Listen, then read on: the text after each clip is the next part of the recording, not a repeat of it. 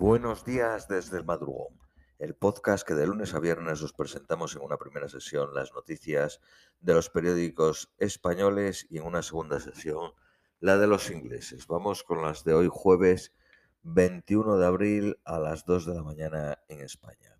Periódico ABC. Estados Unidos se moviliza para que Putin sea juzgado por sus crímenes de guerra. Aunque Washington no está en la Corte Penal Internacional, revela que apoyará las causas contra Rusia en ella. Estados Unidos revela que Putin ha acumulado soldados, artillería y aviación para tomar el este ucraniano. Ucrania acepta la tregua humanitaria de cuatro días propuesta por la ONU e insta a Rusia a detener los ataques. Rusia ensaya con éxito un nuevo misil balístico intercontinental, el Sarmat se llama. Moscú entrega a Kiev un borrador para las conversaciones de paz. Separatistas prorrusos afirman que cinco soldados se rindieron y 140 civiles fueron evacuados en Mariupol. Visita sorpresa del presidente del Consejo Europeo a Kiev para reunirse con Zelensky.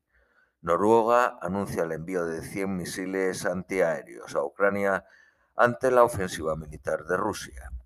La presidenta del Congreso español visita hoy los centros de ayuda a refugiados en la frontera de Polonia y Ucrania. Los ministros de Exteriores, la, la, ministra de Exteriores de Alemania inicia este miércoles una gira por los países bálticos para abordar la situación en Ucrania. La justicia británica ordena la extradición de Julián Assange a Estados Unidos. Periódico El País. Putin dice que ofrece un pacto a Kiev mientras alardea de sus misiles balísticos. Estados Unidos sanciona al banco ruso Bank, que ha establecido su propio sistema de transferencias financieras que permite pago en dólares norteamericanos sin pasar por el sistema global SWIFT. La Orquesta Sinfónica de Kiev se reúne para una gira europea que arrancará este jueves en Varsovia.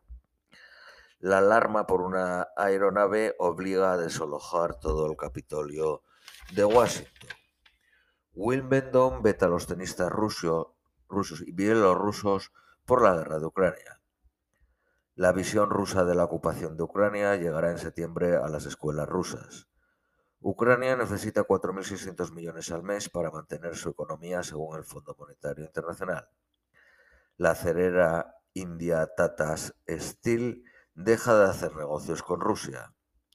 Le Pen vende moderación para acortar distancias con Macron. El actual presidente ataca a la candidata de extrema derecha por sus vínculos con Moscú. Usted depende del poder ruso y de Putin, le dijo. Periódico Cinco Días.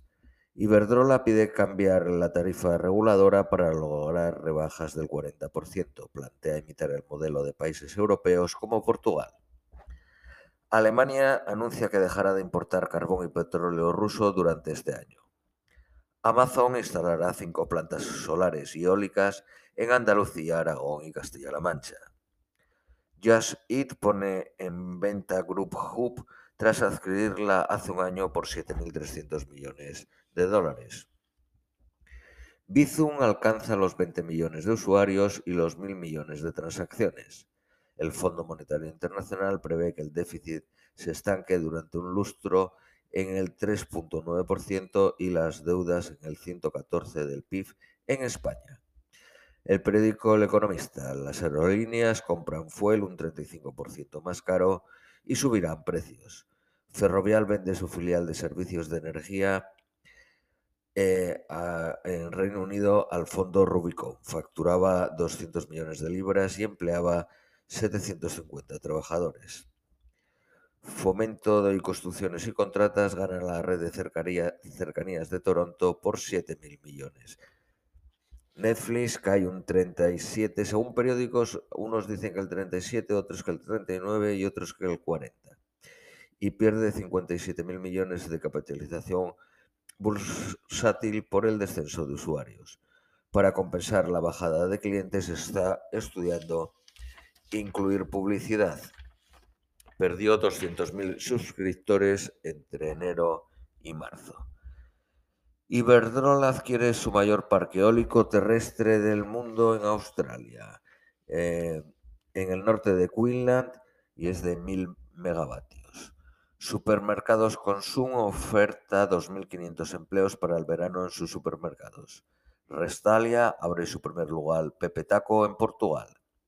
La noruega misma compra la asesoría online declarando. Feijó propone una rebaja fiscal de 10.000 millones de euros sin detallar reformas. Las 124 multinacionales españolas pagan un tipo medio del 18% en sociedades. Periódico La Razón. Polonia acoge a unos 2.800.000 de ucranianos. Bruselas insiste en vacunar ya a los refugiados ucranianos. Vamos con las noticias nacionales españolas. Periódico ABC. La construcción se borra de los fondos europeos y denuncia las trabas burocráticas para acceder al dinero de Bruselas. Pablo Iglesias dice que Yolanda Díaz existe gracias a la presión de Podemos para entrar en el gobierno. Puigdemont usa el caso de espionaje al secesionismo para exigir a Esquerra Republicana que rompa con el gobierno.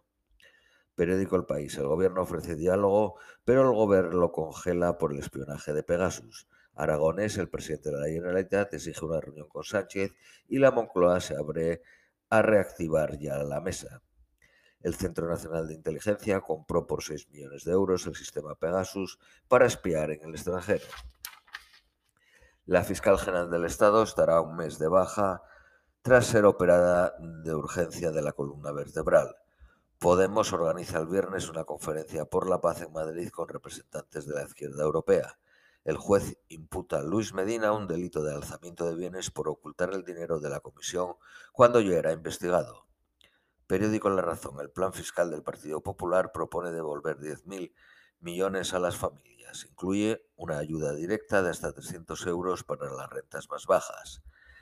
Esquerra Republicana tacha el episodio de, del espionaje como la crisis más grave desde la investidura de Sánchez. Reclama transparencia y responsabilidades para evitar una ruptura. La Eurocámara pide que se juzgue como lesa humanidad los crímenes de ETA. El Senado rechaza prohibir los homenajes a etarras. 13 millones y medio en subvenciones a los partidos políticos en los que llevamos de años. Los vuelos de Semana Santa alcanzaron entre el 80 y el 85% del nivel de 2019. Las empresas podrán imponer las mascarillas. Para trabajadores de centros sanitarios, residencias y de medios de transporte es obligatoria. Esto es todo por hoy. Os deseamos un feliz jueves y os esperamos mañana viernes.